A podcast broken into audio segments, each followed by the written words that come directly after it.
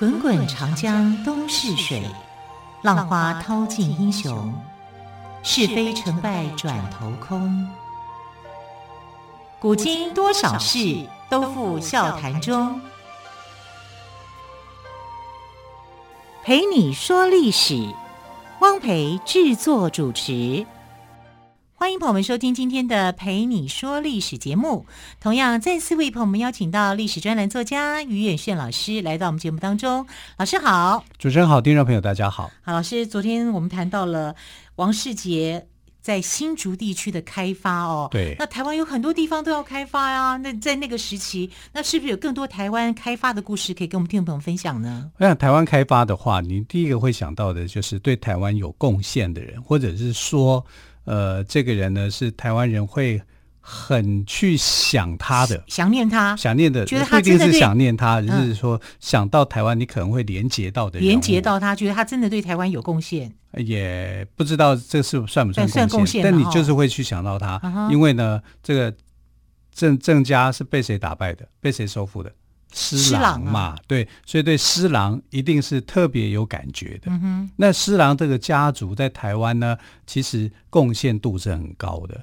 啊，施琅当然他本身就是说把台湾给拿下来，然后啊也鼓励满清，就是把。可是这样的心情不会很复杂吗？施琅把台湾拿下来，那台湾的人不会恨他吗？呃，或许一开始会有、嗯、啊，但是施琅的几个后代都非常的争气。你看，像施公奇案的施世纶，哦、对不对、嗯、啊？但其实就很有贡献啊。所以施家说真的讲是一个福气很好的一个家族啊。那主要不是不是说因为施琅的关系，而是他们后人做了一些很造福乡亲的事情。哇，那就值得称许了。对对对。对对，那我们今天要来讲的是台湾这个彰化地区的开发啊。彰化地区的开发的最重要的一个人物啊，叫做这个施世榜。施世榜，那他的名字跟施世伦很像，就是施公很像哎。对啊，施世伦他们有亲戚关系吗？有亲戚关系哈，但他不是施琅的直系亲属啊。施世伦是，是他儿子。你是说他就必须要称施琅叫做叔叔哦？啊，是他施琅就变成是他的堂叔啊，是他的堂叔。然后他的父亲叫做施启炳啊，当然也有人就叫他直接叫他叫施炳。那施炳这个人呢，啊，就非常的有意思。他就带着家人哦，就是这个炳是秉公处理的饼啊，不是饼干的饼。我我刚看你一副疑惑的表情，我在想，你已经脑子里面在想吃的。所以这个施炳呢，带着他儿子啊，一开始的时候是在凤山这个边居住，凤山县啊，凤山县现在这个呃高雄这里啊，他本来是居住在这里的。为什么呢？因为这里比较安全呐。你刚开始来的时候，他是他是福建泉州人嘛？你刚开始移民到台湾移过来的时候，一定你不会投身到蛮荒地区嘛？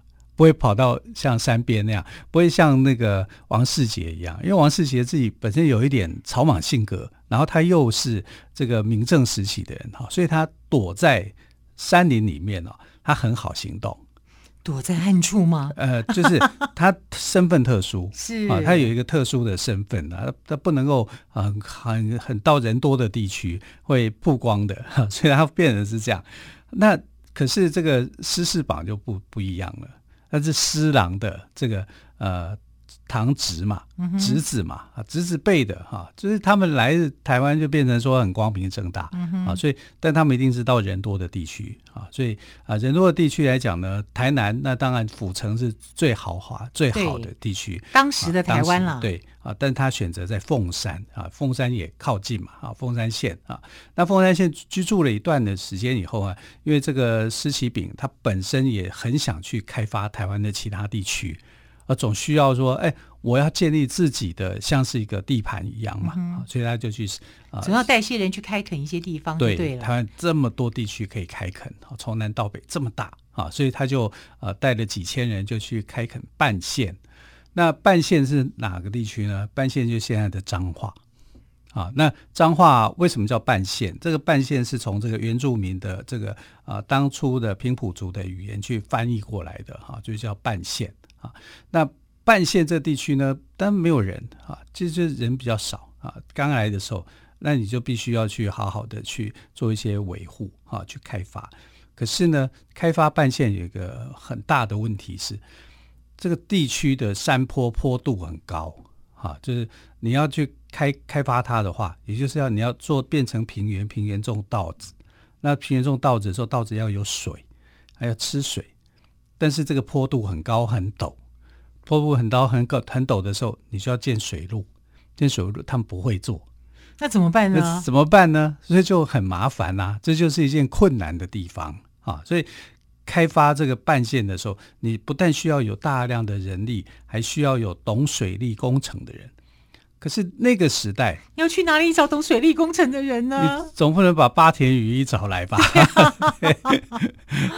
八田雨衣搞不好他还没出生。对呀、啊，所以就是这么早。对，所以你就很困难啊。很困难的情况之下啊，要真正打懂到呃了解到懂水路的人，那个人一定是对台湾很了解，了解的，才有办法的啊。所以在这种没有办法的情况之下啊，施启施施启炳呢就遭遇到了困难。啊，后来他就过世。那过世以后呢，这个担子就沦落到呃，就落掉落到这个他的儿子的身上。他的儿子就是施世榜。施世榜，对，嗯、那施世榜就在想说，那我应该要怎么样去开发这个水利工程呢？我一定要做一个水利工程啊，因为他的想法是，我要把浊水溪的水哈、啊、引进来啊，引进来才能够灌溉嘛。浊水溪的水那个时候非常的丰富的哈。然后，呃，不像现在啊，你看现在台湾的溪流通常都属于所谓的荒溪型的溪流啊，留不住水。但是在台湾开发的那个初期的阶段里面呢，其实就算你是一条野溪，其实它的吸水量还是非常的丰富，因为台湾就是一个宝岛，它的一个树木生长的情况非常好，百分之七十都是森林哈。然后这样的情况之下，水土保持很好的时候呢，野溪。也是水源很丰富的，像我们提到的这个玉永河来到台湾的时候，光是它记录的溪流就有九十八条之多哎，台湾有九十八条溪流，吓死人了。但是除了几个大河之外啊，还有很多的这个溪流，它是留下有记录的。好，所以如果你要能够把这些水路给串通，把这个水利工程给做好的话，那就是一个大工程，而且是。造福人类啊，真的造福造福乡里耶，造福乡里啊，所以他就必须要去进行这个开发，而且施世榜的开发跟王世杰又不一样，因为王世杰呢本身来讲啊，他要跟原住民对抗啊，他要去做这件事情，但施世榜比较不用，他有官方的色彩，而且他自己的曾经带兵打过仗。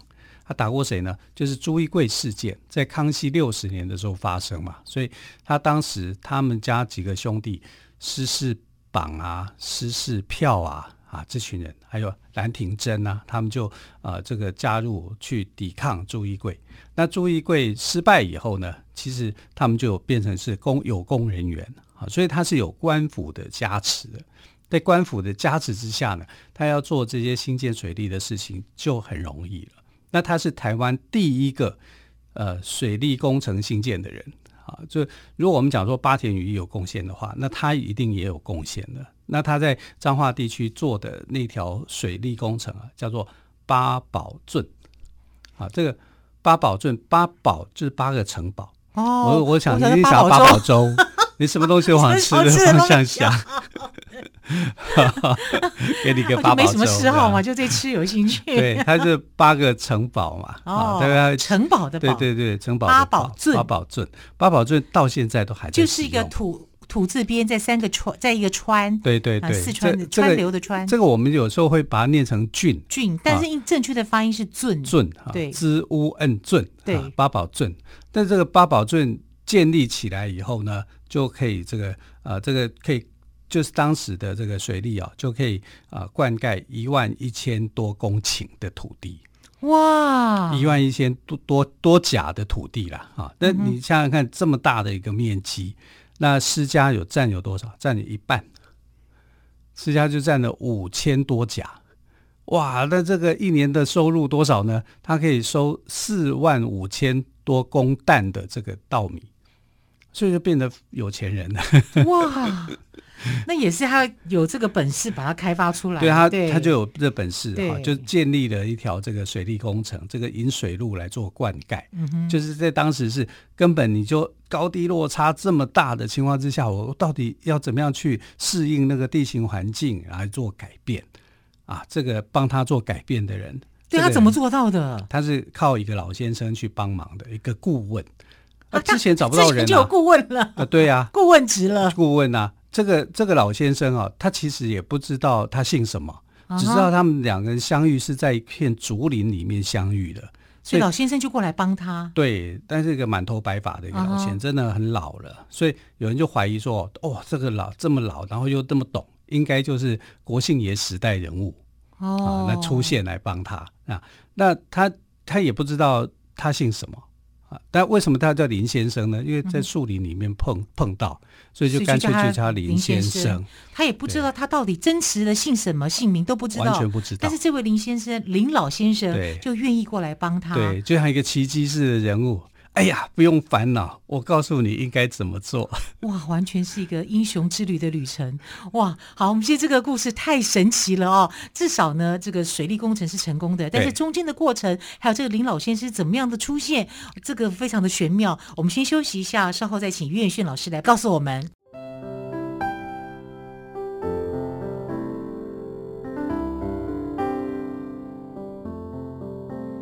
听见台北的声音，拥有颗热情的心，有爱与梦想的电台，台北广播 FM 九三点一。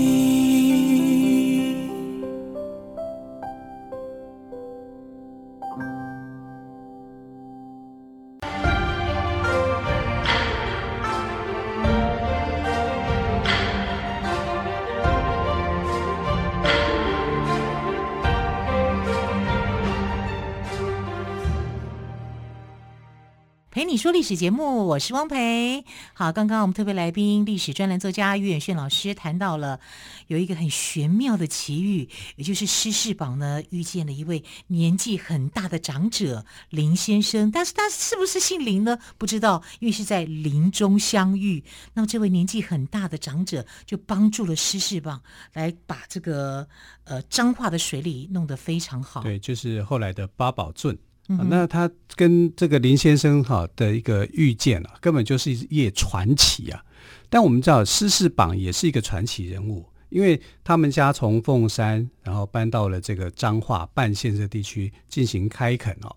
那其实哦，这个施世榜本身是一个很有才华的人，他很会读书，所以他在呃这个考上秀才的时候就共生嘛啊，所以他被共生里面的秀才里面被选拔出来当官员了。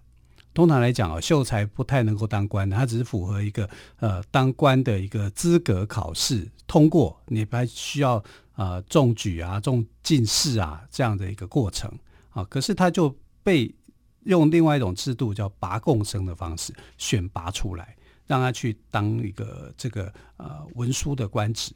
所以这也算是说，哎，四世榜这个人会读书啊，他会读书，而且他还会去思考。所以他不是一个呃武夫啊，像王世杰啊，开垦新竹的，他是一个武人武夫嘛，因为他曾经当过这个呃军官嘛，他是身份是不太一样的，他是文人出来的，可是他会不会带兵？会呀、啊，因为他到康熙六十年的时候呢，啊，曾经也带过兵，也就是说在八宝镇这个。啊、呃，完成之后，哈、啊，就是朱一贵事件发生的时候，他有去抵抗过，哈、啊，甚至他还啊、呃、有一些功劳功绩，所以他是一个文武双全的人。施世榜我们可以这样子来看他。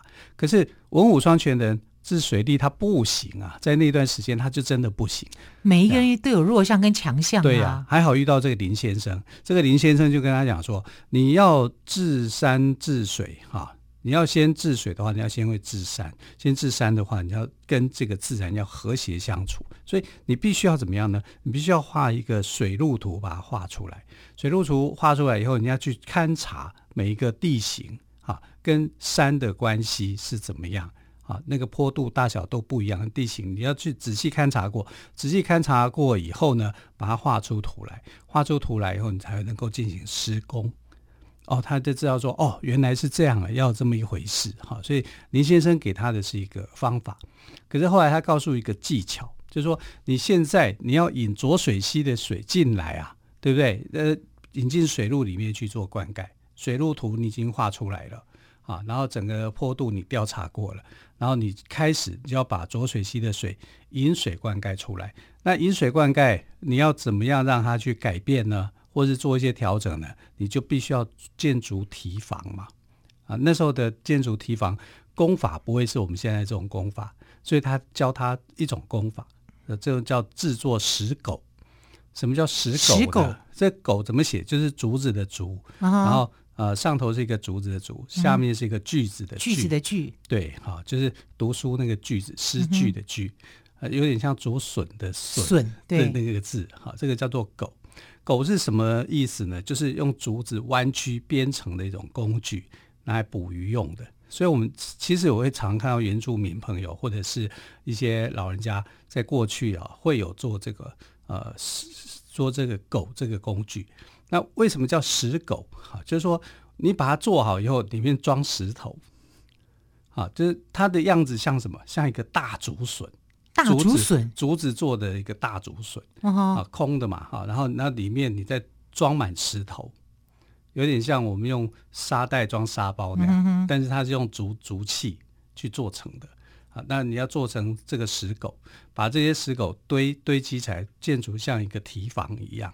啊，建筑堤防，你就可以去阻挡这个水流的一个方向嘛，改变它的一个方向，引浊水溪的水进入这个圳。那这个圳呢，做好以后就叫八宝圳。八宝圳，对，因为流经八个宝嘛，就是八宝圳。嗯、啊，做好以后呢，它可以灌溉一万一千多甲的土地。哇，对，所以很大哎、欸，很大、啊，面积范围很大。对啊，而且他们施家就有五千多甲。哇！所以就整个利益来讲的话，呃，又能够呃自己又能够造福百姓，自己又能够获利，对，一举数得。对对对。然后他就做好以后呢，就是当地人这个八宝圳一直到现在啊，彰化地区都还在使用啊，一直到现在，彰化地区都还在使用。对啊，你知道彰化地区二林这个地区哦，每一年都有一个跑水节的活动。跑水节，对对对，就是沿着八宝圳啊跑水，他们就有。建这个跑跑水节的一个活动，地方的活动，这个地方的活动就是要来感谢这个林先生，好帮助施事榜新建了八宝圳。八宝圳是全台湾第一个水利工程。可是这个林先生也是太传奇了，对呀、啊，感觉像是一个过来点化的施事榜的老神仙。对，然后你知道这个圳做好了以后，他就不见了啊。就不见了。我觉得我们不要讲不见，我们讲功成身退。对，他已经 就是就是消失了。对，嗯、真的，他就是有点那种侠客型的那种味道。就是我把事情做好，做好了以后呢，造福乡里。对，你再也找不到我这个人了，你就找不到了。甚至他连名字都没有，都没有留下来。所以为什么现在叫他林先生啊？是因为施世榜跟他在树林里面见面，所以施世榜就说：“我也不知道他是谁。”但是他来点化我，来指点我，他很可能是国姓爷时代的，哈，郑成功时代的，明郑时代的这个，我们不能说余孽哦，因为这是高人，嗯、啊，高手在民间嘛，隐藏在民间的这个高手来帮助他兴建这一段的这个水利啊，这个呃，这是非常非常大的贡献，而且他很厉害哎，他一看就知道，看这个地形地势就知道要怎么弄。对，他教他教他一个方法，然后教他怎么制作这个石狗啊，然后把呃这个浊水溪的水给引进来，然后做好了这一条这个水道水利工程。这个水利工程对他来说是非常有贡献的。所以后来呢，这个他因为找不到他，所以地方人士为了感谢他哦，就在彰化地区盖了一个林先生庙。这个林先生庙我们到现在还是可以看得到啊，所以。变成彰化地区的传奇啊，半线传奇人物八宝镇啊，跟林先生的故事，还有跟施世榜的故事，就这样传开来。那传开来，我们可以感受到这个老先生啊，他真的他不是为他自己，他只是为了这个造福老百姓，所以才有这个举动。那造好以后，竟然全部的人都找不到他，也不知道他是谁啊，不知道连那个身份都没有。你都不知道他是从哪里来的。嗯啊，所以施世榜就非常非常感谢他，所以就叫他林先生，对对对，因为在山林中认识他相遇，对，啊啊。好，所以后来到朱一贵事件的时候，你看这个呃施世榜也就是卖力啊，对，就是呃把朱一贵啊给打败了。啊，这但这个东西是对满清来讲就是有大功了。那它的治水、水利的工程的部分来说呢，对半县、对彰化地区来讲是有很大很大的功劳的。嗯、啊，一直到现在，施家都还是台湾的重要的家族。嗯、我想就是跟施世榜也是有关联的啊，因为做了很多的善事，做了很多的好事嘛。啊，就啊，大家会庇佑他的这个后人。啊，所以他的功劳是很大的，不只是对彰化地区是有影响的，对台湾的历史在这个阶段里面啊，它也是有影响的。啊，对，那施家呢，对现在的台湾来说，它也有它的一个重要性。啊，这是说真的讲，我还蛮佩服哈这个呃彰化施家的。啊，就是他的先人，你看从施琅开始，施琅不管怎么样啦，他就是让台湾纳入了这个。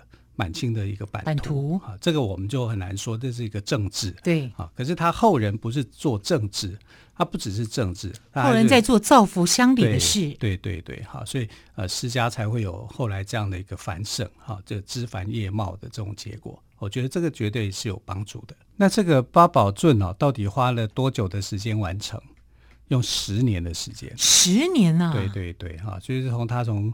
呃，这规划这个水路图到它兴建完成啊，用了十年的时间。这十年这个一完工以后啊，就真的是造福乡里一件大事啊。这有点像狮翅膀，像什么呢？像大禹治水一样啊，对不对啊？你就是就是台湾的大禹治水啊，把这个水给做好以后，哦，那就是很大很大的贡献。当然，最大的贡献是这个林先生。可是林先生。既不知道他的姓名，也不知道他的来历，也完全不知道他的出处在哪里。我突然想到一首诗：“嗯、先生不知何许人也，亦不详其姓字。”哎，说的真好，对不对？就是这个样子。那是五柳先生，老子说这这一句很像形容这个林先生这样子。对，所以彰化地区的人会感念这个林先生哦，也是因为这样，因为真的贡献很大。是，然后这也是台湾第一个水利工程。嗯，你看这个是真的是非常了不起的。然后施世榜呢是在乾隆八年的时候过世的时候，那过世的时候呢，他七十二岁。啊，所以也算是这个高龄啊。以当时的平均寿命来讲，它是很高的。然后。每年彰化二水都有一个跑水节的活动。好，跑是跑步的跑，跑步的跑，水就是自来水的水啊。跑水节，跑水节啊，这个跑水节的活动也是非非常有意思，就是来纪念施世榜跟林先生对八宝镇的一个贡献。好，这个故事真的是非常的精彩，也非常的传奇哦。也非常谢谢岳迅老师今天特别跟我们说狮翅膀与林先生台湾第一个水利工程的故事。老师，谢谢喽，谢谢，谢谢。好，更多精彩的故事，欢迎朋友们明天继续收听。亲爱的朋友，我们就明天再会，拜拜。